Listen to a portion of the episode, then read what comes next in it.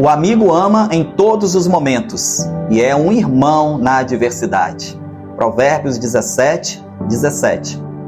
Certamente Salomão, quando escreveu esse verso, não fazia ideia dos tempos complicados que viveríamos, nem sequer sonhava que este versículo teria tanta serventia para nós.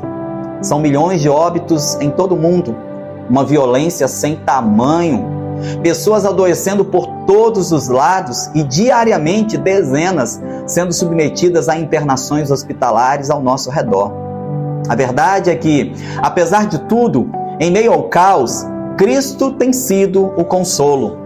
Todavia, Salomão deixa claro que na hora da adversidade, o irmão possui um papel especial.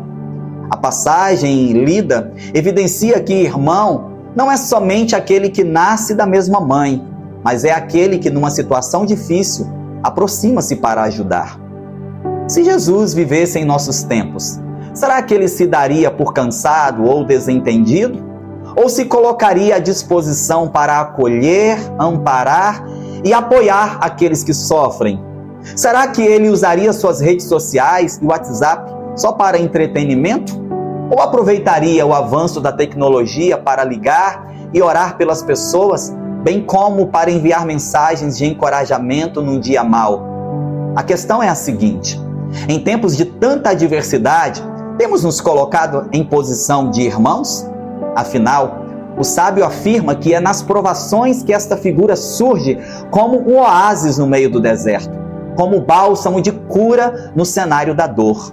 Então, seja um amigo, mais que isso, seja um irmão para alguém que necessita. Ore comigo. Senhor, me ajude a ser sensível às necessidades dos outros e me ensine a responder com prontidão e dedicação aos vazios que existem ao meu redor. Usa-me para o louvor da tua glória, em nome de Jesus. Amém.